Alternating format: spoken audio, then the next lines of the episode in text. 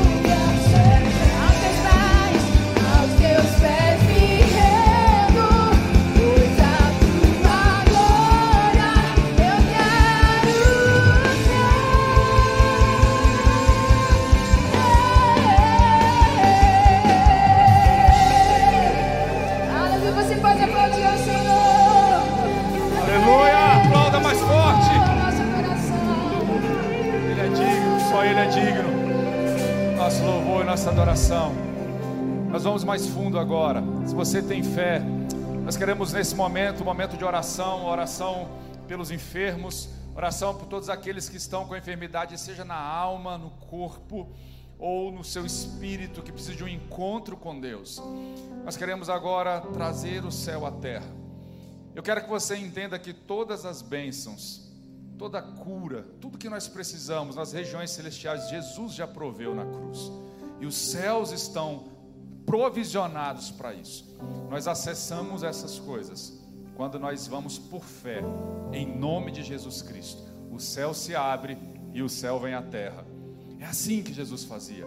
E é assim que ele nos ensinou, e vocês farão obras maiores ainda do que eu faço.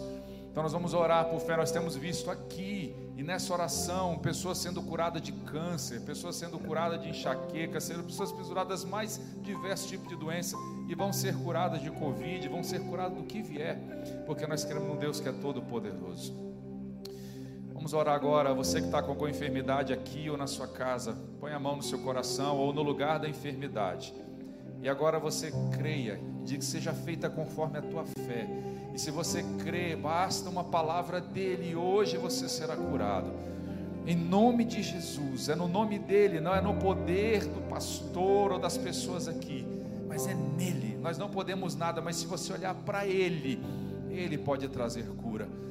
Talvez a sua doença seja na alma, seja uma tristeza profunda, uma angústia, um medo que tem assolado as pessoas nesses dias.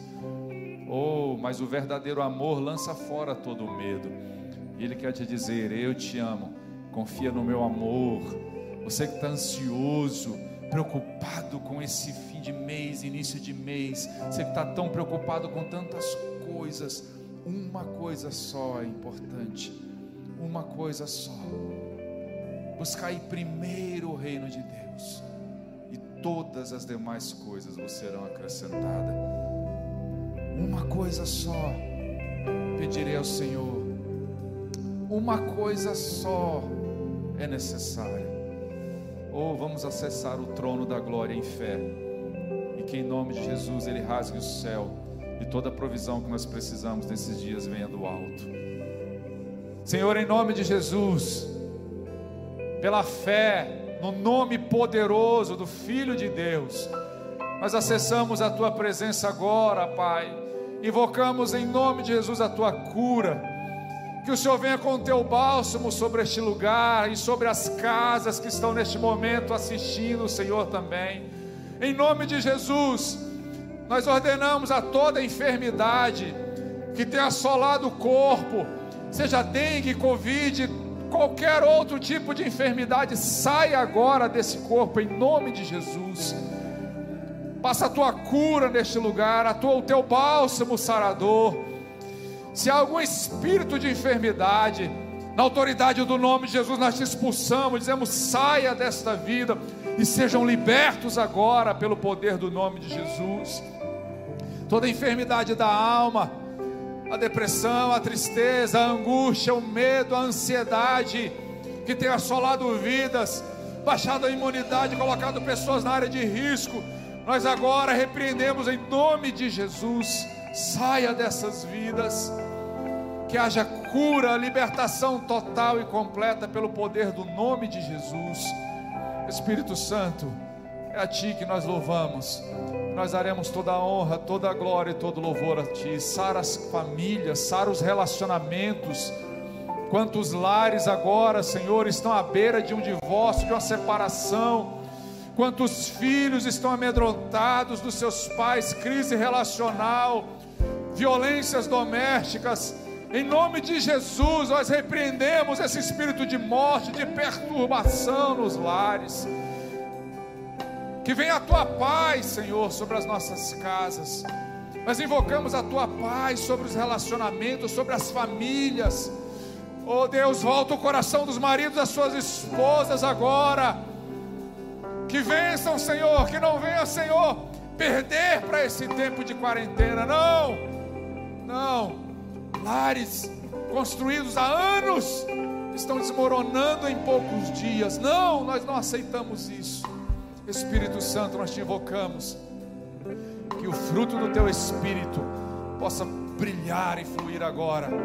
Paz, amor, alegria, mansidão, domínio próprio, longanimidade, benignidade. Oh, que isso inunde os lares, inunde as casas agora. Que o teu Espírito Santo traga conserto e conforto. Nós oramos assim no nome de Jesus. Amém? Você crê nisso? Diga amém, bem alto. Amém? Se você recebe isso, aplauda o Senhor agora. Eu quero amém. Glória a Deus. Nós cremos, Senhor, no teu poder. Nós queremos orar agora também, nós, aliás, perdão, esse é o momento de nós ofertarmos ao Senhor. Quero orar pela sua vida financeira. É, quantas dificuldades, empresas que fecharam, pessoas que estão passando, perdendo o seu emprego. Nós vamos orar agora também e pedir a Deus você que está aqui, você pode ofertar ao Senhor. Não é o valor, mas é um coração generoso. É dizer: olha, a minha dependência financeira em todas as áreas é do Senhor, é dele que provém para mim. Eu sou fiel agora. Esse é momento sermos fiéis nos dízimos das ofertas. Ninguém é obrigado, é um ato de fé, ninguém é constrangido. Mas se você quer nesse momento experimentar o maior de Deus na sua vida, nessas horas, como aquela viúva que chegou lá diante do altar entregou tudo que tinha. Ela entregou tão pouquinho, mas o coração dela fez Jesus parar e olhar. Olha, essa aqui foi o que deu em Maus. É o coração generoso. Para que o reino, para que a obra, para que a ajuda que a igreja faz a tantas vidas que estão sendo sustentadas com cestas básicas, com alimentos daqui. Nossa missionária Francisca está fazendo aniversário hoje. Parabéns para nossa missionária Francisca no Camboja está sendo sustentada pelos dízimos e ofertas. E nós não vamos deixar nenhum dos compromissos, em nome de Jesus. Porque esse povo aqui tem sido fiel. Graças a Deus. Vamos orar, Senhor. Quero abençoar também a vida financeira dos teus filhos. Deus, em nome de Jesus, aqueles que estão aqui, Senhor, que por algum motivo perderam seus empregos, as empresas que fecharam, Deus, tem misericórdia. Pai, que o nosso coração generoso possa repartir agora com quem precisa. Em nome de Jesus, Pai, desperta generosidade em cada um dos teus filhos, aqueles que têm a sua mesa farta, que ainda tem alimento na dispensa, possam ser tocados pelo teu espírito a repartir com quem não. Deus, nós queremos abençoar, Senhor, os empresários. Pai, levanta as empresas novamente, levanta os negócios novamente, que eles sejam criativos nesse momento, que ele encontre as alternativas, possam recontratar os funcionários que saíram. Abençoa, Senhor, para que a economia do nosso país cresça. Mas além de tudo, e acima de tudo, a nossa confiança está no Senhor, que pode prover mesmo em meio à crise, em meio ao deserto. Abençoa a vida dos seus filhos. Eu oro assim em nome de Jesus. Vamos louvar também com as nossas ofertas.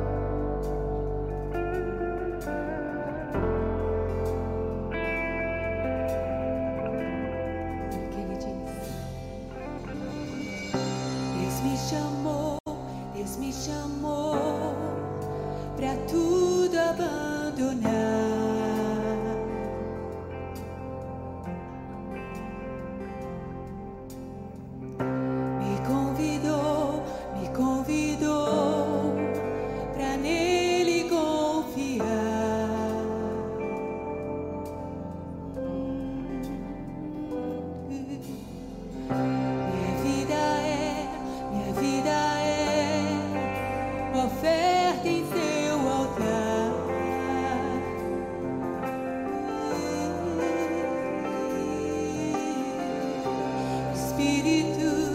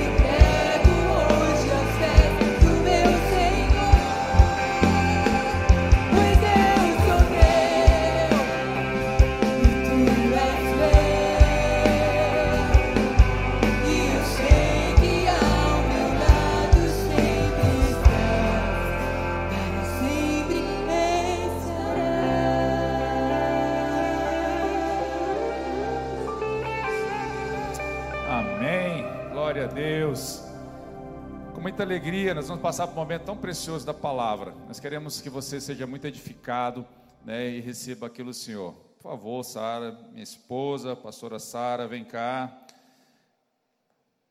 Vamos orar, estenda sua mão para cá. Deus, muito obrigado por esse tempo.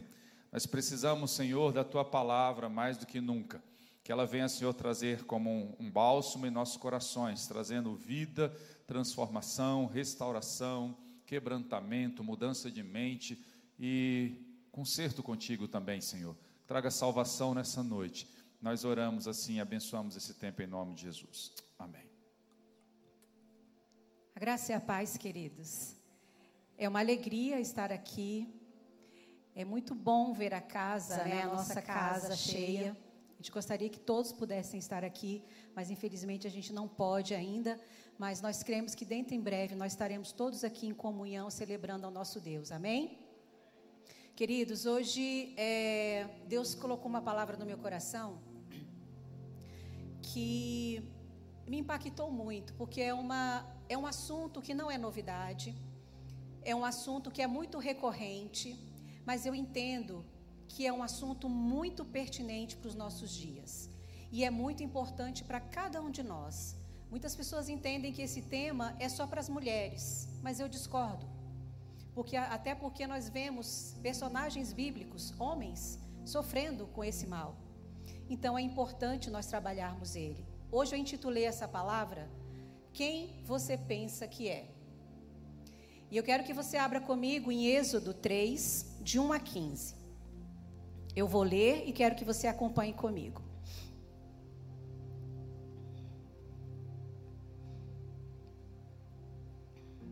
Moisés pastoreava o rebanho de seu sogro Jetro, que era sacerdote de Midian. Um dia, levou o rebanho para o outro lado do deserto e chegou a Horebe, o monte de Deus. Ali, o anjo do Senhor lhe apareceu numa chama de fogo que saía do meio de uma sarça. Moisés viu que, embora a sarça estivesse em chamas, esta não era consumida pelo fogo. Que impressionante, pensou. Por que, que a sarça não se queima? Vou ver isso de perto. O Senhor viu que ele se aproximava para observar. E então, do meio da sarça, Deus o chamou: Moisés, Moisés, eis-me aqui, respondeu ele. Então disse Deus: Não se aproxime, tire as sandálias dos pés, pois o lugar em que você está é terra santa. Disse ainda: Eu sou o Deus de seu pai, o Deus de Abraão, o Deus de Isaque, o Deus de Jacó. Então Moisés cobriu o rosto, pois teve medo de olhar para Deus. Disse o Senhor: De fato, tenho visto a opressão do meu povo no Egito, e também tenho escutado o seu clamor, por causa dos seus feitores, e sei o quanto eles estão sofrendo. Por isso, desci para livrá-lo das mãos dos egípcios e tirá-los daqui para uma terra boa e vasta, onde manam leite e mel a terra dos cananeus, dos ititas, dos amorreus, dos ferezeus, dos heveus e dos jebuseus. Pois agora o clamor dos israelitas chegou a mim, e tenho visto como os egípcios os oprimem. Vá, pois, agora, eu o envio ao Faraó, para tirar do Egito o meu povo, os israelitas. Moisés, porém, respondeu a Deus: Quem sou eu para apresentar-me ao Faraó e tirar os israelitas do Egito? Deus afirmou: Eu estarei com você esta é a prova de que sou eu quem o envia. Quando você tirar o povo do Egito, vocês prestarão culto a Deus neste monte. Moisés perguntou: Quando eu chegar diante dos israelitas e lhes disser, o Deus dos seus antepassados me enviou a vocês, e eles me perguntarem, qual é o nome dele, que lhes direi? Disse Deus a Moisés: Eu sou o que sou. É isto que você dirá aos israelitas: Eu sou o que me enviou a vocês. Disse também Deus a Moisés: Diga aos israelitas: O Senhor, o Deus dos seus antepassados, o Deus de Abraão, o Deus de Isaque, o Deus de Jacó, enviou-me a vocês. Esse é o meu nome para sempre, nome pelo qual serei lembrado de geração em geração. Amém. Esse trecho, esse texto, essa história é muito conhecida por nós, cristãos. e até não cristãos, já virou novela, tem desenho animado da Disney. Tantas pessoas comentam a esse respeito, falam sobre Moisés que abriu o Mar Vermelho. Essa história é muito conhecida. O que eu amo na palavra de Deus é que ela é muito atual. Embora pareça que isso que eu li agora não tenha nada a ver comigo, com você, se a gente esmiuçar esses versículos, a gente vai ver que tem muita coisa a ver conosco. Moisés estava num deserto, Moisés estava sofrendo, e quando Deus o convoca para salvar o povo, ele se acha a última pessoa do mundo capaz de fazer aquilo. Porque tem toda uma história por trás disso aí. E lendo essa semana, na verdade eu não estava lendo, eu fui acordada com essa frase na segunda-feira. Uma frase de Henry Ford que diz o seguinte: Se você pensa que pode ou que não pode, de qualquer forma você está certo. Vou ler de novo. Se você pensa que pode ou que não pode, de qualquer forma você está certo. Queridos, o que, que eu entendo? O que, que ele está comunicando? A forma como você se olha, a forma como você se vê, a forma como você tem sua perspectiva em relação ao seu respeito, repercute na forma como você se comporta. Se eu tenho pensamentos, se eu tenho sentimentos positivos em relação a mim mesma, eu sou capaz de ter comportamentos para que isso compro seja comprovado. Mas da mesma forma, se eu tenho pensamentos negativos, se eu tenho sentimentos negativos em relação a mim mesma, eu certamente vou reagir de acordo com o que eu penso. E foi por isso que eu intitulei essa palavra: Quem você é? E hoje eu quero te perguntar: quem você é? Quem você pensa que é? O que que você tem pensado a seu respeito? Muitas vezes, é, essa pergunta não vem. Ela sempre vai bater a nossa porta quando nós formos desafiados a sair da nossa zona de conforto, a assumir, a decidir, a agir. Eu trabalho com pessoas, eu atendo pessoas há muito tempo. E o que eu percebo, tanto na minha vida, quanto na vida dessas pessoas pelas quais eu atendo, eu entendo e comprovei que a maioria, se eu não posso ser também tão é, específica na questão de percentual, mas eu posso dizer que mais de 70% das pessoas que eu atendo, tanto na clínica psicológica quanto nos atendimentos de aconselhamento pastoral, são pessoas que sofrem com problemas, com sentimentos negativos em relação a si mesmo, com problemas de autoimagem, com problemas de autoestima, com sentimentos de incapacidade, com sentimentos de se acharem um fracasso e de não darem conta de lidar com a vida mais de 70% das pessoas. E que é incrível é que é, é, é fácil constatar que o problema que nós, eu não vou me tirar dessa, que nós enfrentamos, eu posso resumir que essas 70%, 70 das pessoas que eu atendo, os problemas que eles vêm buscar ajuda, tem a ver com isso, estão relacionados a uma única palavra: identidade. Há uma máxima que diz que nós não vivemos uma crise de fé, nós vivemos uma crise de identidade. E por que, que é tão importante nós sabermos, entendermos e vivermos de acordo com a nossa identidade? Queridos, a todo momento nós somos convidados a agir, a reagir, a escolher, a tomar decisões. Nós também temos que responder às pressões do dia a dia. E é nesse momento, quando você passa por um momento de estresse, por um momento de pressão, é que, você, que vem essa pergunta: quem eu sou? Nós estamos vivendo numa pandemia. Nós nunca vivemos isso, pelo menos eu nunca vivi isso. Nada tão próximo ao que nós estamos vivendo hoje. vivendo em afastamento social, não podendo fazer as coisas que a gente gosta de fazer, não podendo ir a um restaurante, não podendo levar os filhos para a escola, não podendo muitas vezes pagar as contas, pessoas que estão perdendo seus empregos, pessoas que estão sendo assoladas pelo medo, que estão sendo acometidas pela, pelo próprio vírus, pelo Covid e também por outras doenças. Pessoas que estão sofrendo com tantos males da alma, com medo, ansiedade. E é nessa hora que vem muitos pensamentos a seu respeito. Moisés, ele fez essa pergunta quando Deus o comissionou para ir salvar o povo lá no Egito.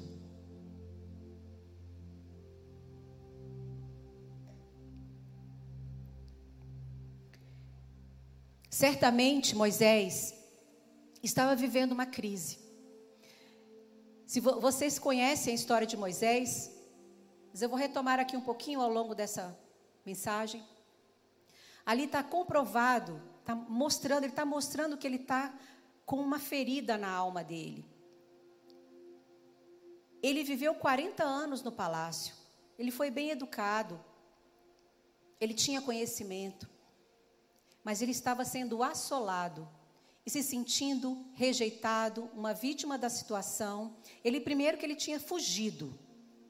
Ele estava fugido ali naquele deserto de Midian. E quando Deus o encontra, ele vê um Moisés que já não, não acreditava mais nele. Que foi marcado pela sua história. Vocês percebem que hoje nós estamos falando de Moisés que não conseguia se enxergar como Deus o via. Deus via Moisés como um libertador, como um líder e como um libertador. Eu amo a história de Moisés. E se você percebe a jornada de Moisés, você vê que ele saiu, foram muitos anos, ele ficou 40 anos no palácio, 40 anos no deserto de Midian com seu sogro e depois passou mais 40 anos conduzindo o povo. Queridos, são 120 anos de ensinamentos para mim e para você. Ele é um líder. Ele é um líder, ele aprendeu, o caráter dele foi forjado ali naquele deserto. Ele aprendeu, Deus tinha um plano para a vida dele. E eu entendo que também, assim como Moisés teve essa crise de identidade, pastor Fábio falou no domingo passado sobre Gideão. Gideão se sentia o último, o último dos últimos. Ele se sentia um nada, ele estava escondido. Ou seja, mais um gigante assolado por uma crise de identidade. É ou não para a gente olhar para essa questão nas nossas vidas? Senão não estaria tão latente, tão falado na palavra de Deus tão comunicado a partir da vida desses gigantes aí que nós presenciamos. Essas vozes que a gente ouve, quem aqui já ouviu essas vozes? Quando você já está num ambiente, quando você está num, num, numa tomada de decisão, precisa tomar uma decisão, e vem aquela vozinha na primeira pessoa: Eu não dou conta, eu não consigo, eu sempre faço tudo errado sou um fracasso.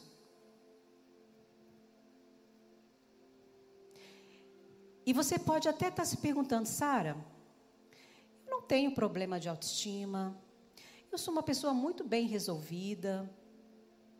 Mas eu quero dizer para você, você não é bem resolvido 100% das, em todas as áreas da sua vida. Isso queria te comunicar é uma péssima notícia, mas isso é fato. Se você é bem sucedido financeiramente, se você é bem sucedido nos seus relacionamentos, você vai ser, ter alguma área da sua vida que você não vai bem. Sim ou não? Nós temos sempre um calcanhar de Aquiles. Nós temos sempre algo que a gente precisa se preocupar. Tem algo que nos incomoda, tem algo que tira a nossa paz, tem algo que a gente não se sente adequado. Fica o tempo todo um pensamento, não vai dar conta, você é incapaz. Quer ver uma coisa? é, pessoas que podem é, ter muito dinheiro, são bem-sucedidas. Se você olhar para a vida dela, você olha, poxa, o cara é bem-sucedido, a mulher é bem-sucedida financeiramente. Deve ser uma maravilha, deve ser super feliz. Isso não é verdade. Tem pessoas que são bem-sucedidas financeiramente e são, se sentem realizadas, se sentem realizadas. Mas há pessoas também que são cheias da grana, muito dinheiro, mas não conseguem se relacionar com o próprio filho. Conhecem casos assim? Que não tem um relacionamento com o filho, que não sabe o nome, não sabe que ano o filho está fazendo, não sabe as necessidades da esposa, e se, e se tiver esposa. Então há uma fragilidade, mesmo que haja uma, uma realização em uma das áreas da vida, há uma fragilidade. E é aí que esses pensamentos negativos, que essas vozes venham à, no, nossa mente para nos sabotar, para nos julgar, para nos culpar, para nos tirar a paz e para nos impedir de fazer o que a gente precisa fazer.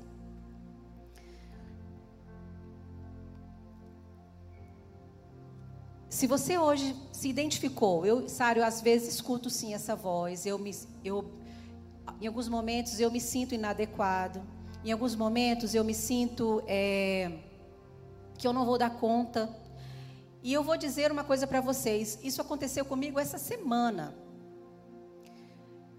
Esse tema de identidade é um tema que eu gosto muito, porque toda vez que eu preparo uma mensagem sobre identidade, a primeira pessoa que Deus fala é comigo, para eu olhar para a minha identidade, que Ele tem interesse em restaurar a minha identidade, que eu preciso ter a minha identidade firmada nele, e vez ou outra eu sou pega pelo de contrapé. E eu estava dormindo. Engraçado, né? Deus tem, tem, tem é, tentado falar comigo quando estou dormindo. Estou adorando isso. E aí eu, eu falo, Deus, só um pouquinho, deixa eu dormir mais um pouquinho. Ele falou, não. Então vamos lá. Então tá, Senhor, o que o Senhor quer falar? E eu estava, eu acordei assustada e com um pensamento muito ruim. Eu tenho é, preparado, feito algumas coisas para projetos, para minha vida profissional. E eu acordei com um sentimento de tanta incapacidade que a minha vontade foi de desistir. Eu ouvia, Sara, não inventa isso não. Fica onde você está. Dá menos trabalho. Você não vai, você vai inventar, você vai dar com burros na água. De novo, você vai fracassar. Foi isso que eu fiquei ouvindo o tempo inteiro ali. Eu falei, não, Deus, espera aí. E aí fiquei novamente ouvindo esses pensamentos, ouvindo esses pensamentos. Aí eu falei, tá bom, entendi. Aí eu levantei, eu fui orar. Aí eu falei, Deus, o que o Senhor colocou no meu coração, eu tenho certeza que é o certo. Esse sonho que o Senhor plantou, não, foi, não é um sonho que foi meu, foi o Senhor que me deu. Então, eu creio que o Senhor vai fazer no tempo certo, na hora certa cala essas vozes do meu pensamento, onde está mostrando para mim o tempo inteiro que eu não vou dar conta. Senhor, sozinha eu realmente não dou conta, mas se o Senhor pegar na minha mão e me direcionar, nós vamos juntos. E foi aí, eu fui declarando a palavra, e eu Senhor, eu sou tua filha, Senhor, o Senhor que está comigo, o mérito não é meu, é o Senhor que faz por mim, é o Senhor que cuida de mim, é o Senhor que está comigo. E ali, quando eu fui falando aquelas palavras, eu fui falando a palavra de Deus, e ali eu fui, fui novamente sendo invadida com paz, fui invadida com segurança, fui invadida com uma tranquilidade que antes eu não tinha, que eu perdi o meu sono. E foi isso que Deus colocou no meu coração e, e veio essa palavra. Quem você pensa que é? E aí eu, eu perguntando, sabia que eu ia ministrar hoje? Fiquei, Deus, o que, que eu vou falar? Deus, o que, que eu vou falar? E pedindo a Deus o que, que, eu, o que, que eu iria falar. E falou, tá aí, é isso que você vai falar. É isso que você vai falar. Eu acho bacana que Deus fala as coisas comigo primeiro, para depois eu falar com vocês. Eu acho isso muito legal que eu vivo a experiência primeiro e depois passo para vocês. Então eu fui elaborando, fui pesquisando, fui vendo, aí foram vindo frases, e aí o que eu ficou mais latente na minha mente, Deus tem o poder de restaurar a minha e a sua identidade. Amém? E Ele tem desejo de restaurar a minha e a sua identidade, porque Ele conta conosco. Ele quer que nós nos vejamos como Ele nos olha. Então é isso que eu quero nesta noite trabalhar com vocês. Talvez não dê para a gente trabalhar todos os pontos, mas a gente vai dar continuidade, se for o caso, na semana que vem. Porque nós vamos entender que é possível ter uma identidade firmada em Cristo. E que o inimigo não vai nos roubar a paz, não vai nos roubar os sonhos que o Senhor plantou nos nossos corações que Ele não vai tirar o propósito e deixar que a gente cumpra o que Deus tem para cada um de nós. Porque essas vozes, elas nos perseguem, elas nos perturbam e elas nos impedem, muitas vezes, de fazer o que a gente precisa fazer. Então, hoje eu quero deixar com vocês três chaves. Eu tenho cinco, mas eu vou deixar três hoje.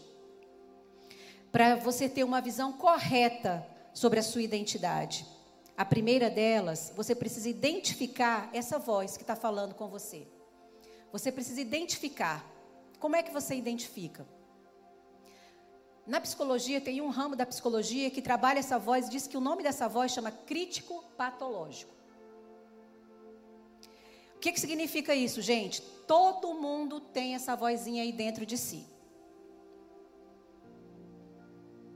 Tem, e aí eu vou mostrar por que, que você vai ter essa vozinha, tá bom? Vou te mostrar por que, que essa vozinha é criada e onde ela se origina.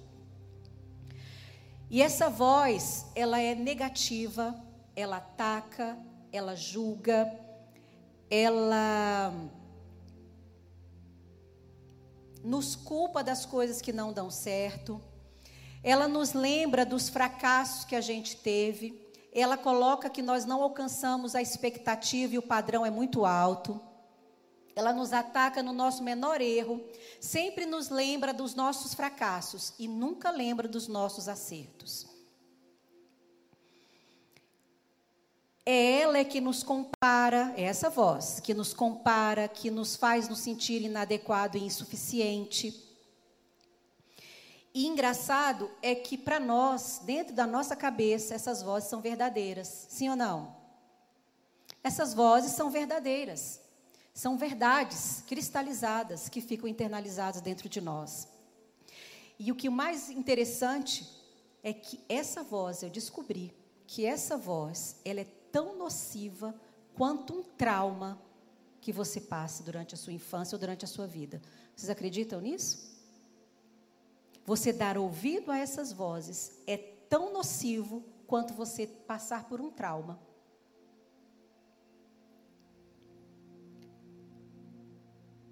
E aqui é importante lembrar isso, que nós somos espírito, que vivemos dentro de um corpo e temos uma alma. Nós dividimos alguns assuntos, né? Dizemos corpo, alma e espírito, mas tudo acontece simultaneamente. Nós dividimos de uma forma didática. Mas o que, que eu entendo? Que essa voz que a gente ouve, que é esse crítico patológico, que a psicologia chama de crítico patológico, parece muito com alguém que é bem familiar para nós. Quem que vocês associam aí?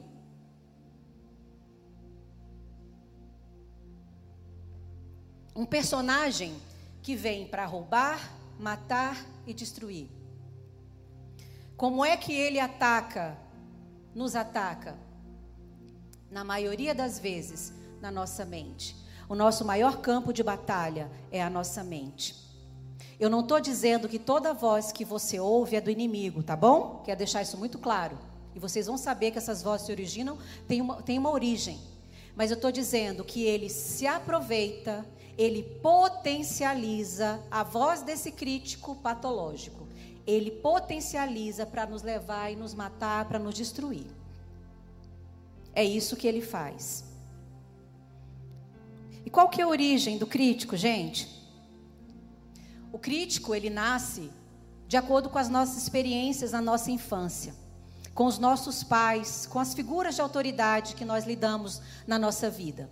Seja pai, mãe, avô, tio, quem te criou? Foi uma figura de autoridade na sua vida. E nesse momento que você estava sendo educado, que você estava ali na sua casa, você era seu pai falava ou sua mãe dizia quando você fazia algo certo ou quando você fazia algo errado. Falava para você o que era legal, o que não era legal, o que era moral, o que era imoral, o que era bom, o que era perigoso. Quando a gente fazia uma coisa certa, a gente recebia, muitos de nós recebemos um abraço, um beijo. Quando fazíamos alguma coisa errada, o que, que acontecia conosco? Muitas, muitas pessoas iam para o castigo, outros levavam uma varada, não era assim? Uma cintada.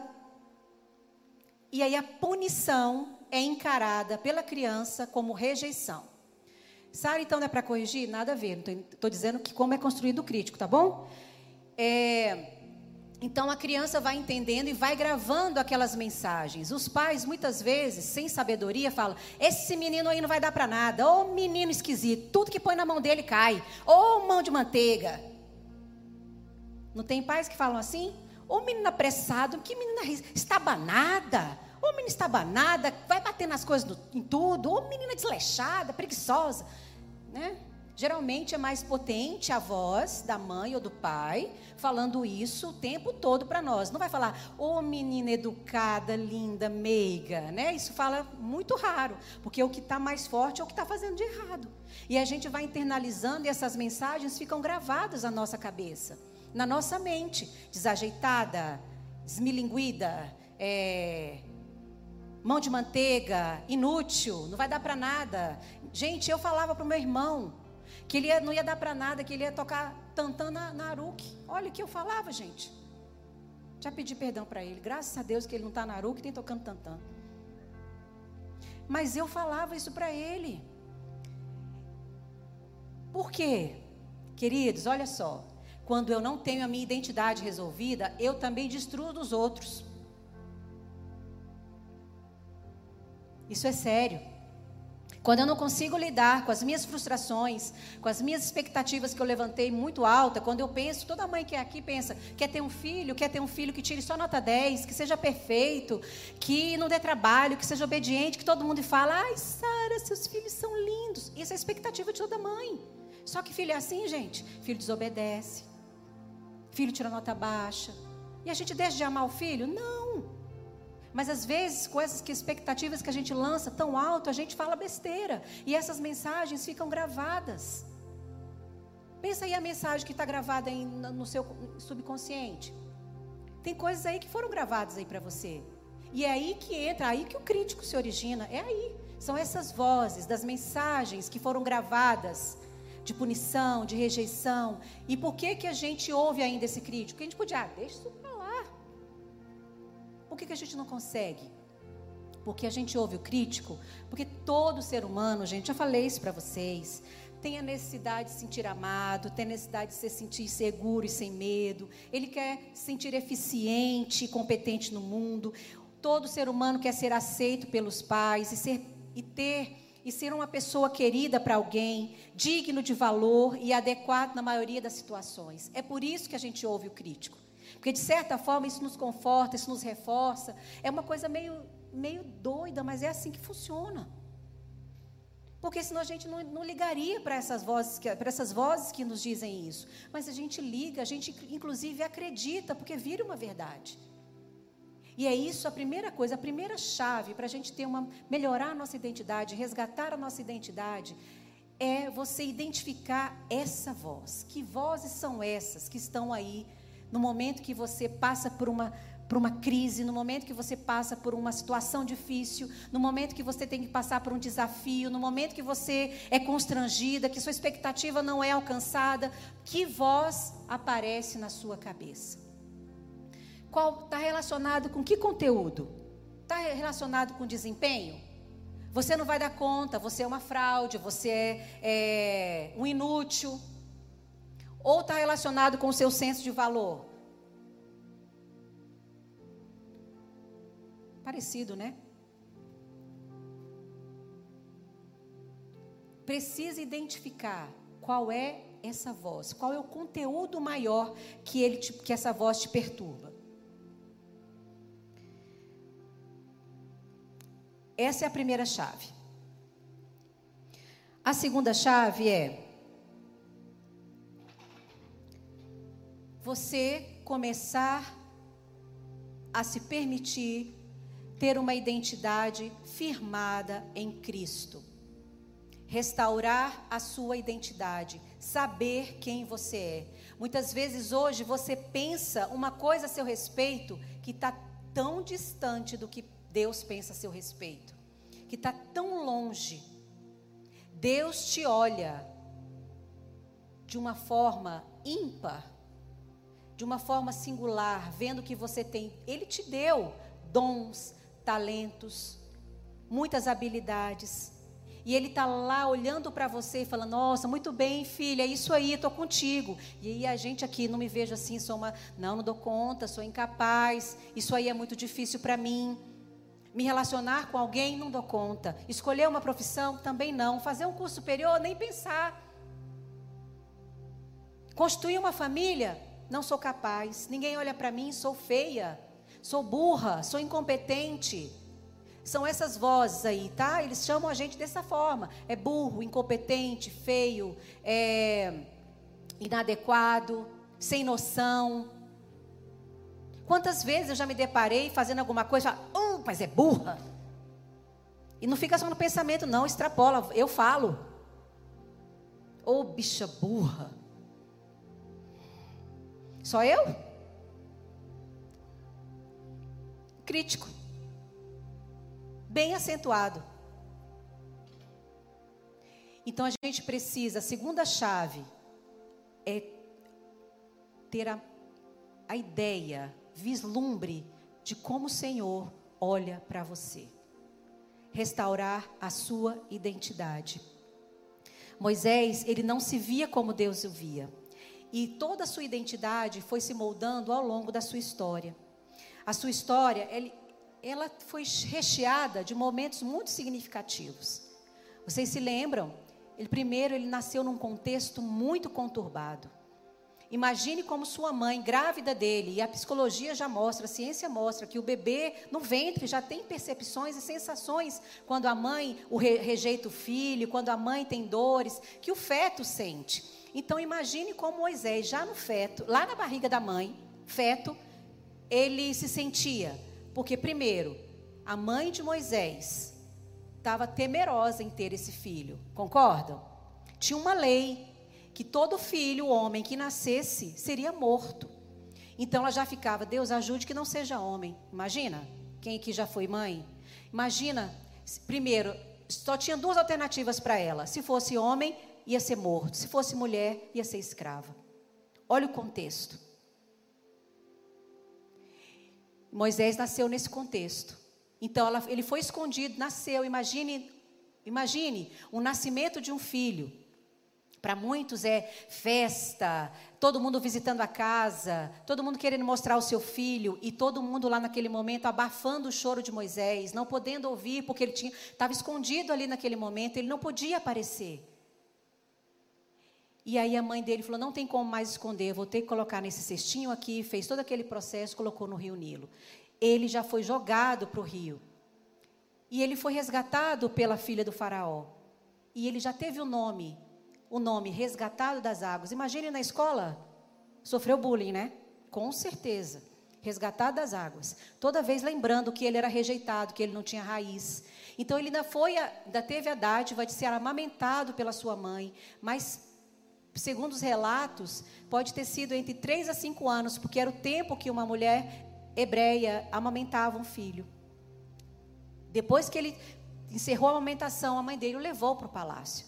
Imagine Moisés, ele lá no momento, até cinco anos, a criança tem muita noção. A criança já tinha entendido sua, o, seu, o seu contexto, sabia que ele era escravo, sabia que o povo dele estava sendo escravizado há muitos anos, ouvia as histórias dos seus pais, dos seus tios, dos, dos amigos dos seus pais, e sabia que ele tinha que ir embora. Ele ia embora, os pais dele não iam ser mais os pais dele, queria ir embora para o palácio.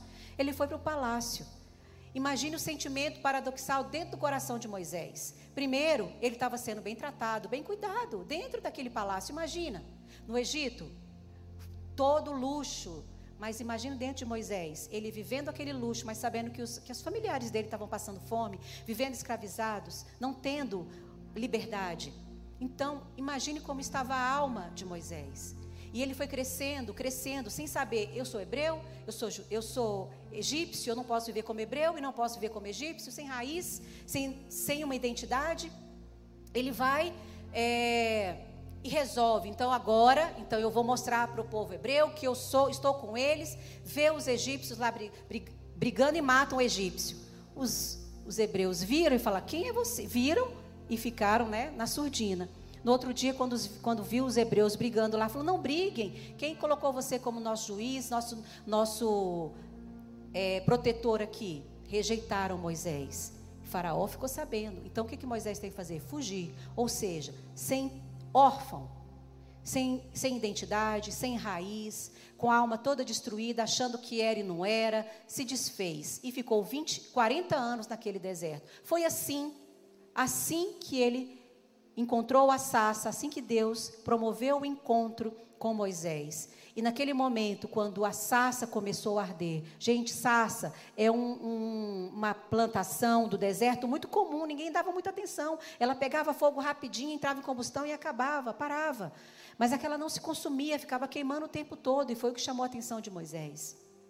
E ali Deus promove o encontro com ele. Quando Deus olha para Moisés, ele não viu vítima, rejeitado, com sentimento de incapacidade, nada disso. Deus viu Moisés como o libertador, um líder, um libertador. Mas Moisés se via assim? Não. Eu imagino as vozes do crítico de Moisés. Vocês conseguem imaginar? Mas o que eu entendo desse encontro é que Moisés ele encontrou a sua identidade no grande eu sou. E aí ele começou o processo de resgatar a sua identidade. E eu vejo que na palavra de Deus há sempre um drama de identidade. Quando os personagens bíblicos, eles se lembram de quem ele é em Deus, da sua identidade, eles prosperam. Quando eles se esquecem de quem eles são em Deus, da sua identidade, eles fracassam. E nós temos inúmeros exemplos. O primeiro deles, Adão e Eva.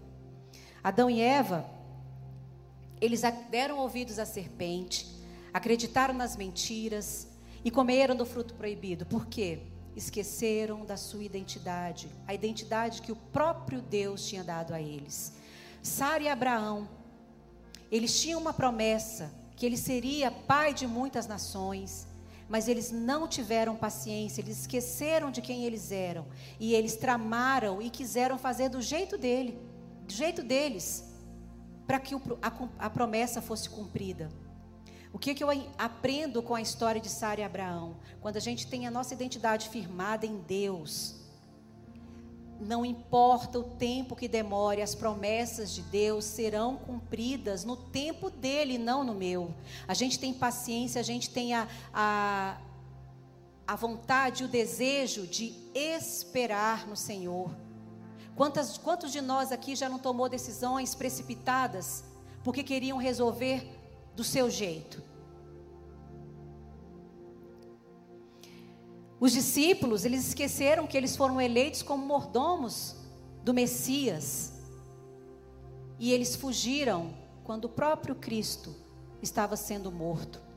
Eles esqueceram. Pedro também se esqueceu da sua identidade como mensageiro do evangelho para todas as nações. Ele sucumbiu, sucumbiu quando os a pressão dos cristãos judeus. E ele teve que rejeitar os irmãos gentios também, quando esqueceu da sua identidade, fez besteira. Mas em contrapartida, nós temos muitos exemplos de pessoas que não esqueceram sua identidade e tiveram o, pro, tiveram o sucesso e o propósito cumprido nas suas vidas. O primeiro deles que a gente pode é, falar é o próprio Moisés, quando ele teve sua, sua identidade restaurada. Ele passou pelo Mar Vermelho. Queridos, eu vejo os desenhos, eu fico abismada só com o desenho de olhar aquele paredão de água de um lado, paredão de água do outro. Ele, com simples um cajado, abriu o mar vermelho e eles passaram. Gente, isso é surreal, isso é uma coisa extraordinária. Moisés só foi capaz de fazer isso quando a identidade dele foi restaurada. E ele entendeu que o poder não estava no cajado, o poder estava em Deus, o Pai dele, o Todo-Poderoso, Deus dele. Então ele conseguiu e ele teve sucesso. Davi, Davi também não se esqueceu da sua identidade. Ele, ele olhou para aquele gigante e falou: Quem é esse circunciso que está falando do meu Deus? E não foi na força dele, foi na força que ele entendia: Meu Deus é poderoso e eu vou é com ele. Ele não se esqueceu e ele foi bem sucedido. Sadraque, Mesaque e Abdinego, eles se recusaram a adorar aquela imagem dourada lá de Nabucodonosor, e mesmo correndo o risco de serem queimados. E eles se lembraram de quem eles eram e não tiveram medo das ameaças do rei. Paulo e Silas, eles também não se esqueceram e eles cantaram hinos na prisão de Filipos. Queridos, o que, que eu estou comunicando aqui para vocês hoje? Deus quer restaurar a sua identidade. Permita que Ele restaure a sua identidade. Não dê mais vazão para essas vozes. E o que eu quero ensinar hoje para você é que essas vozes, elas podem ser combatidas. Dentro de um processo terapêutico, é incrível que eu acho que eu, eu gosto de usar a ciência como uma ferramenta, mas eu sei que quem faz é Deus. Olha só a estratégia, que bacana. Para você contrapor uma pessoa que está com baixa autoestima, com sentimentos de incapacidade, com menos valia, achando que a vida não tem sentido, você também tem que ajudá-lo como terapeuta. Você precisa ajudá-lo a entender quais são essas vozes. E aí, quando você entende essas vozes, você vai, vai fazer uma. vai contrapor, vai fazer uma. uma um embate e colocar para a pessoa o que você está dizendo é verdade? O que que tá, é, justifica você pensar dessa forma? Me dê exemplos que justifiquem você estar agindo assim. Então a gente vai contrapondo um pensamento do crítico patológico com uma verdade na realidade sem estar distorcida. Porque muitas vezes o que nós escutamos, o que nós, que nós temos dentro gravado nas nossas memórias, o que, que é? Interpretações equivocadas, distorcidas da realidade. E aí, no processo terapêutico, a gente vai trazendo a realidade para a pessoa contrapor e ver que aquilo que ela está pensando não é verdade, é uma distorção. Olha como é que é incrível, trazendo para o nosso contexto, queridos, nós temos uma voz mais do que saudável, que é a voz do Espírito Santo dentro de nós. É o Espírito Santo que é essa voz saudável dentro de mim e de você. O Espírito Santo vai falar para você: eu não sou capaz. Você é um inútil. Isso é verdade? Não, isso é uma mentira. E nós temos dentro de nós o Espírito Santo que nos convence, para nos convencer de que isso é verdade. E na palavra de Deus diz: E conhecereis a verdade, e a verdade vos libertará. Quem vai nos libertar, para nós termos uma identidade, uma posição em Cristo, é a verdade contida na palavra de Deus, que diz quem eu sou e quem você é. Queridos, quando o inimigo te desafiar para dizer para você quem você pensa que é, você não dá conta, não. Só que não, não é você que dá conta. Eu não dou conta, não. Isso é muito difícil para mim. Quando ele chegar para você e falar quem você pensa que é, sabe, você vai aquela, usar aquela frase célebre que alguns políticos usam. Você sabe com quem que você está falando? É essa frase que você vai usar. Essa pergunta que você vai dizer para o inimigo. Você sabe com quem que você está falando? Você está falando com a filha de, do Deus Altíssimo. O Deus que é dono de todo este planeta, dono da minha vida, o Pai Todo-Poderoso, e me garante que eu sou co-herdeira com Cristo. Queridos, nós temos mais de 50 declarações, muito mais de 50 declarações da sua posição e identidade em Cristo na palavra. E na palavra de Deus diz lá em Romanos: tudo que for nobre, tudo que for. É, deixa eu ler para vocês aqui.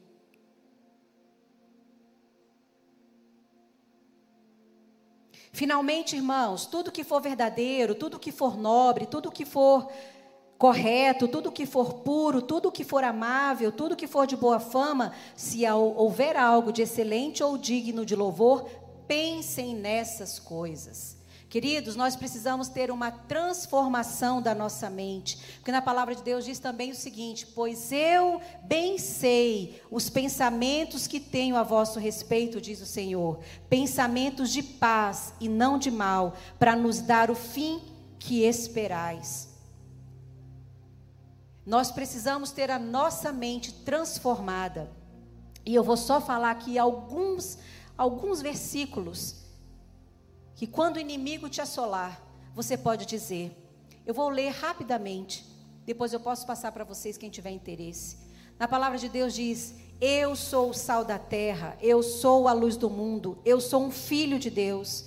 Eu sou uma parte da videira, da verdadeira videira, um canal da vida de Cristo. Eu sou amigo de Cristo. Eu fui escolhido e nomeado por Cristo para dar, para dar os seus frutos. Eu sou um servo da justiça.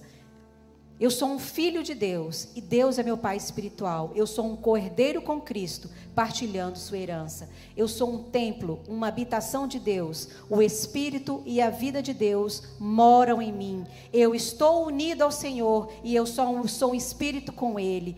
E aí, gente, tem aqui mais de 60 declarações que você pode olhar no seu espelho todos os dias para combater essa voz do inimigo, para te deixar para baixo, para impedir que você faça o que ele tem para cumprir na sua vida, para romper, para você romper e cumprir todos os sonhos, queridos. Nós não vamos ser parados por uma pandemia, amém? O inimigo não vai parar a igreja. Nós temos muito para fazer. Muitas pessoas estão indo para o inferno e nós precisamos, como corpo de Cristo, nos aliançar e nos apoderar dessa verdade e fazer um resgate dessas pessoas. Queridos, nós precisamos estar com a nossa identidade em Cristo muito bem firmada, para que nada, nenhum ataque venha sobre a igreja. Nós precisamos ter parar de ter medo. Nós vamos vir à igreja, sim, ter todos os cuidados, mas nós não vamos deixar de vir para a igreja. Nós vamos orar, nós vamos buscar, porque Deus quer salvar, queridos. Deus quer salvar e conta comigo e com você. E o inimigo tem atrapalhado, o inimigo tem nos impedido, atacando a nossa mente, minando a nossa identidade. Eu falei que ia falar três, mas eu falei só dois. No domingo que vem eu, continuo com as outras três chaves, ok? Queria que você se colocasse de pé agora.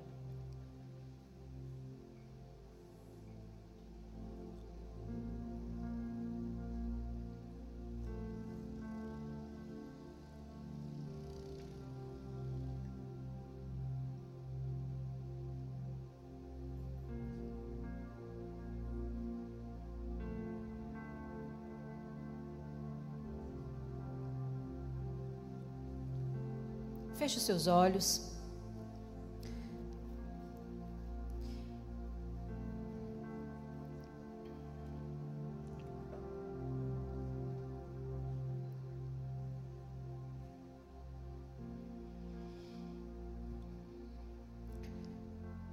Eu quero te fazer uma pergunta.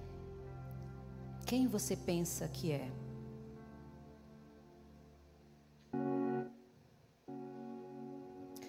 Agora eu quero que você faça uma relação. O que você está pensando de você? É o que Cristo pensa a seu respeito? É o que a palavra de Deus diz a seu respeito?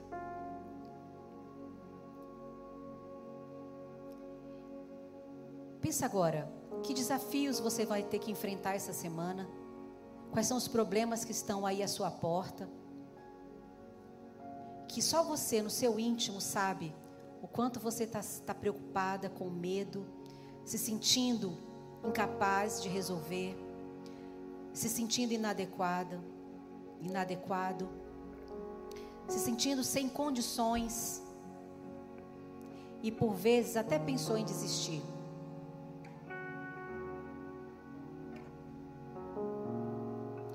Mas hoje o meu convite é que você Coloque todas essas suas inquietações,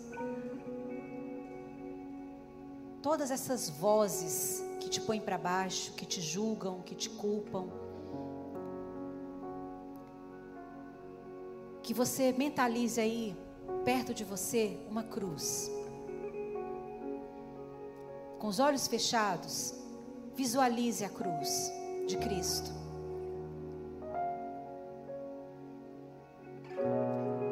Você visualize indo até essa cruz e colocando tudo o que você tem achado difícil, penoso, pesado,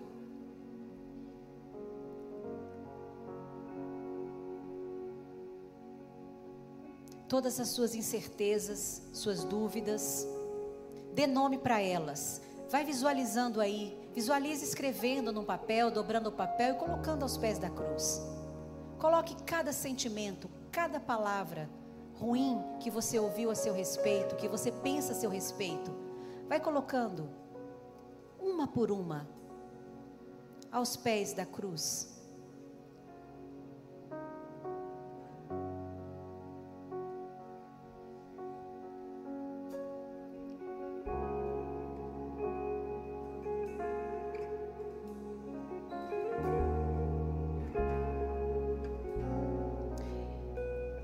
Senhor pagou um alto preço por mim e por você.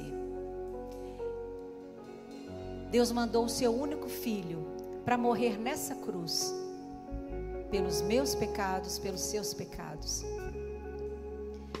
E nós temos a garantia de que quando somos salvos, o nosso espírito é religado ao espírito do Senhor. E dentro de nós vem morar o Espírito Santo. Vem morar essa voz saudável que vai me fazer entender que tudo isso que eu coloquei aos pés da cruz são mentiras, são distorções. E eu quero que você continue visualizando essa cruz. E que dessa cruz você possa agora receber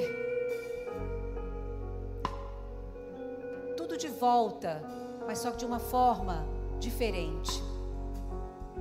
O que eu proponho hoje é que você faça uma troca.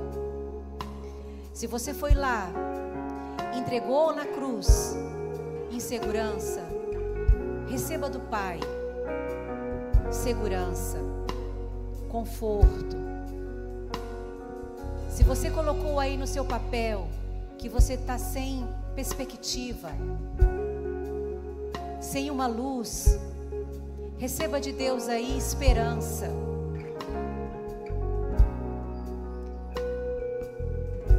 O Senhor está aqui hoje, fazendo essas trocas, essas trocas divinas porque você não precisa carregar esse fardo, não precisa carregar essas vozes pesadas, negativas, julgadoras. A palavra de Deus diz que o fardo e o jugo do Senhor, ele é leve e suave. E essa proposta que eu estou te fazendo hoje é que você troque esses fardos que estão tão pesados aí nos seus ombros, que você deposite todos eles aos pés da cruz e possa receber dele esse fardo que é leve e suave. A cruz de Cristo tem esse poder. Na cruz nós recebemos salvação. Na cruz nós somos purificados. Na cruz nós somos religados. Na cruz nós podemos experimentar o novo de Deus. Nós podemos experimentar essa identidade de filha amada do Pai, filho amado do Pai.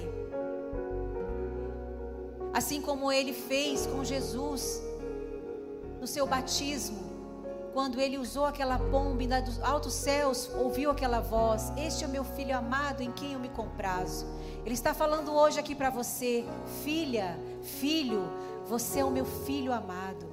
Você é minha filha amada em quem eu tenho prazer. Pare de sofrer desnecessariamente. Não carregue fardos pesados como você tem carregado. Deixa comigo, vamos fazer essa troca.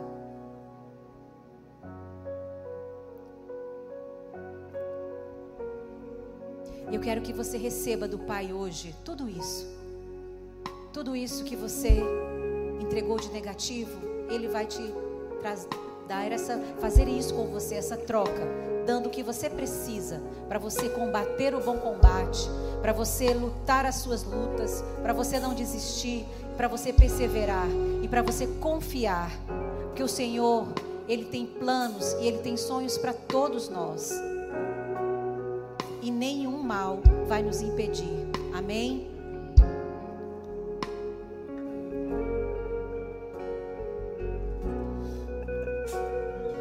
Com os olhos fechados. O Senhor sempre cuida de nós e nos dá uma palavra dessa de amor e de cuidado, de paternidade. Antes de enfrentarmos as piores lutas, quando Jesus estava no deserto, antes de ir para o deserto, antes de chegar no deserto, onde Deus sabia que o inimigo estaria ali jogando palavras na mente dele. Quando o inimigo estaria tentando ele, lança-te daqui, transforma essas pedras em pão tudo te darei se prostrares, mas toda tentação viria. Mas antes disso, o Pai abrador do alto céu, este é o meu filho amado, em quem eu tenho prazer. Ouça essa voz hoje, é nessa voz que você vai vencer. É nessa voz, é nessa identidade. E quando alguém te perguntar, você sabe quem é você? Você vai falar: Eu não sou nada menos do que filho amado, filha amada do Pai. É esse que eu sou. É isso que eu sou. E nessa aí você vai vencer todas as lutas, você vai vencer as tentações. Elas virão. O deserto virá. Mas nesse momento você vai ver que quando você se levanta, o Senhor vai te servir. Os anjos virão para te servir.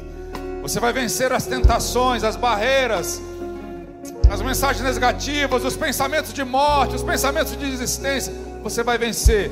Você vai vencer na identidade de quem você é em Cristo. Levante-se agora. Levante-se agora como filho amado. Oh, repita comigo: Eu sou filho amado do meu Pai. Eu sou mais forte, mais alto, filho amado do meu Pai. Eu sou filho amado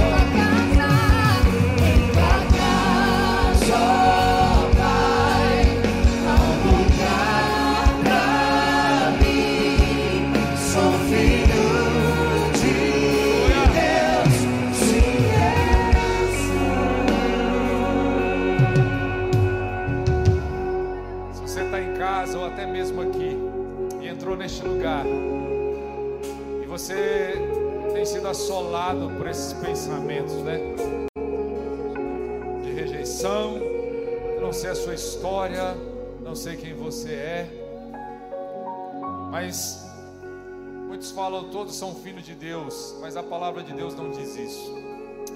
A palavra de Deus que diz que todos são criaturas de Deus mas também diz que a todos quantos o receberam, deu-lhes o poder de serem feitos filhos de Deus. Receber quem? Receber Jesus Cristo. Se reconhecer pecador e dependente do Senhor.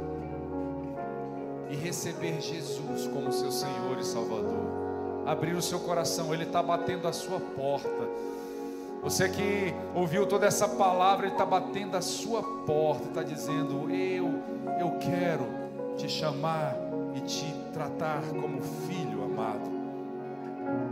É só reconhecer o seu pecado como pecador dizer: Eu quero Jesus como meu Senhor e o meu Salvador. Se tem alguém aqui nessa noite que deseja fazer isso, levante sua mão que eu quero orar por você.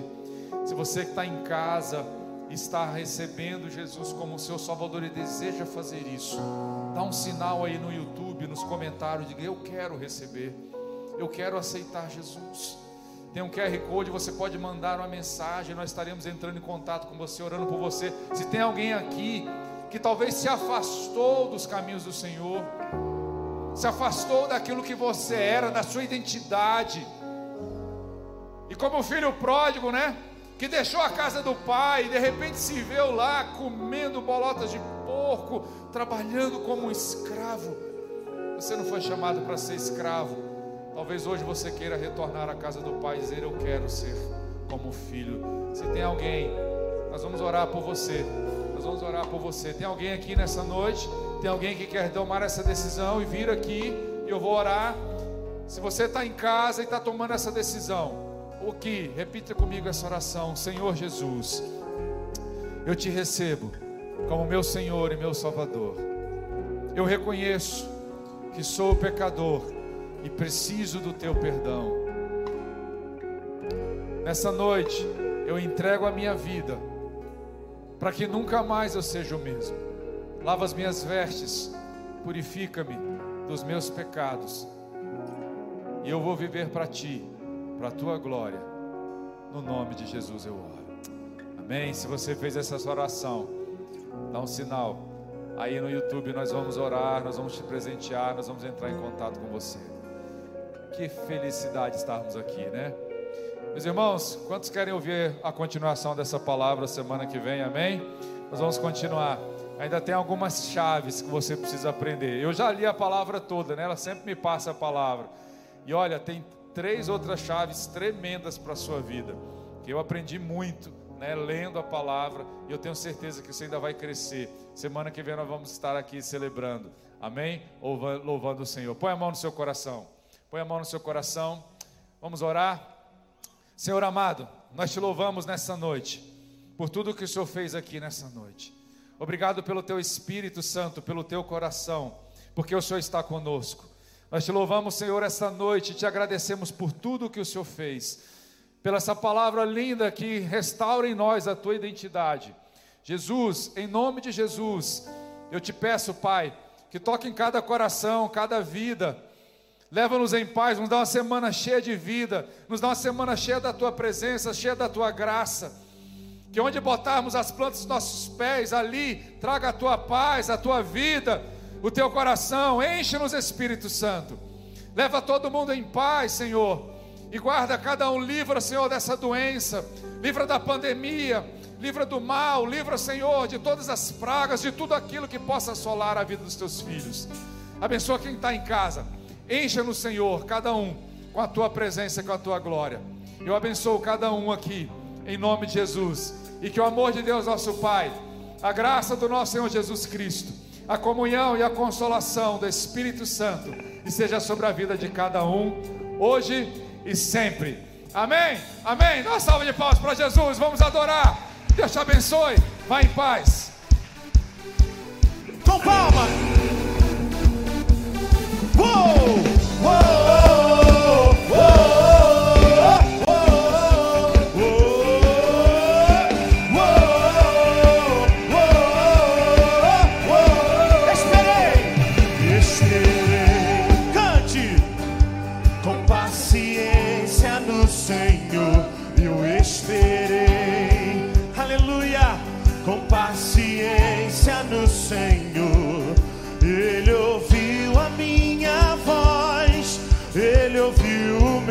Ele